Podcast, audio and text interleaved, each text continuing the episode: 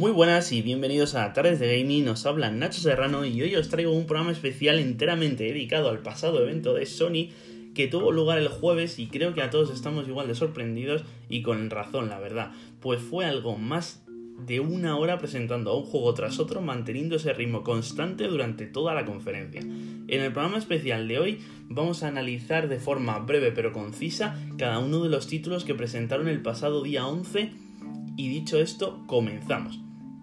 La conferencia comienza con un rapidísimo repaso a lo más importante de PlayStation 4. En un pequeño clip que ya tenía grandes juegos de esta generación, incluyendo, claro está, The Last of Us Parte 2 y Ghost of Tsushima.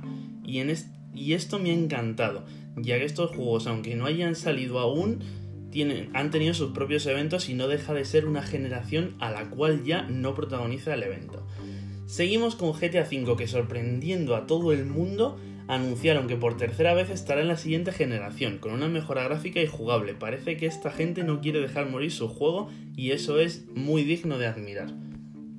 Y ahora sí empieza lo bueno, sorprendiendo a todos el primer juego del evento es nada más y nada menos que Marvel's Spider-Man Miles Morales, una secuela de la franquicia en forma de DLC independiente al más puro estilo, El legado perdido o Infamous First Light. El juego nos presenta unos años después de la primera entrega de a Miles, que ya es todo un héroe, y además tendrá, además de los poderes que ya todos conocemos, electricidad e invisibilidad, lo que pinta brutalmente espectacular y solo será jugable en PlayStation 5 de, con la salida de la consola. Y a continuación, para los fans del género de carrera, nos presentan el regreso de la franquicia de Gran Turismo, que pinta increíble y nadie duda que se va a ver espectacular, este nuevo Gran Turismo 7. Continuamos con uno de los títulos que a mí más me ha gustado, que ha sido el nuevo Ratchet Clank, que nos trae una aventura que saca el máximo partido a la potencia y al SSD de la consola, ya que se trata de un multiverso en el que te mueves por portales a tiempo real sin pantallas de carga y vas pasando de un mundo a otro, lo que parece muy increíble y veremos qué tal se ve visualmente. El siguiente título es Project Atia, lo nuevo de la mano de Square Enix que nos trae la aventura en tercera persona de una chica que puede al parecer controlar la naturaleza y dar grandes saltos y correr muy deprisa. Un juego que sin duda tiene muy buena pinta y seguro que estará genial, aunque todavía no sabemos mucho de él. Seguimos con Sky, lo que parece ser el primero de una breve lista de juegos independientes. Se trata de un mundo futurista gobernado por robots en el que nos ponemos en la piel de un gato o al menos eso dan a entender, sorprendentemente, no deja de ser un buen título, no me cabe la menor duda. Y seguidamente nos deleitan con una breve presentación del nuevo mando del DualSense, que nos dicen que con su tecnología de vibración áptica, los gatillos adaptables y el altavoz mejorado en el mando vas a tener una inversión en los juegos sin precedentes, o al menos en las compañías que quieran explotar al máximo la tecnología que este mando proporciona, que no creo que sean pocas.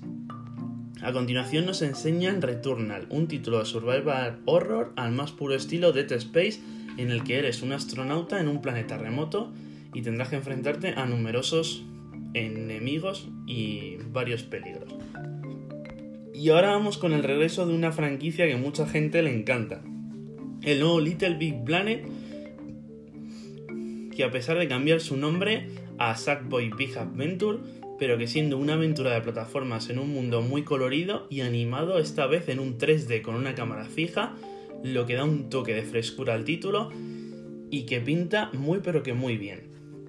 Y continuamos con un competitivo diferente que se trata de The Stiction All Star, un título multijugador en el que estás en un estadio y tienes que pillar un coche y reventar a todos los demás coches utilizando numerosos objetos que hay por el mapa que te mejoran y te hacen tu coche más letal. Vamos ahora con Kena, que pretende ser una aventura con una temática muy celda de una chica que al parecer tiene un bastón mágico y debe ir liberando el mundo de corrupción. Pinta muy bonito y seguro que es muy interesante. Seguimos con Goodbye Vulcano High, una aventura gráfica con temática de dibujos que narra la historia de unos adolescentes que son como dinosaurios pero extraños y todos los desafíos personales que pueden tener estos chavales. Continuamos con Soulstorm, una aventura de plataformas en 2D que trata de una alienígena que al parecer tiene una historia bastante inquietante detrás y va abriéndose camino a través de un mundo lleno de enemigos para destapar su historia. Y vamos con Ghostwire Tokyo, una aventura en primera persona en el que eres un tío con poderes que pueden lanzar rayos y, y otras cosas con las manos y tendrá que enfrentarse a innumerables enemigos. Me parece una propuesta interesante y claro está de lo más diferente. Y ahora vamos con Jet, lo que parece ser una aventura en 2,5D en el que eres una nave que va explorando planetas remotos en busca de civilización. Uno de los indies que había dicho antes, pero sinceramente a mí estos juegos no me llaman demasiado la atención. Y está aquí uno de los exclusivos que a mí más ilusión me hacía ver.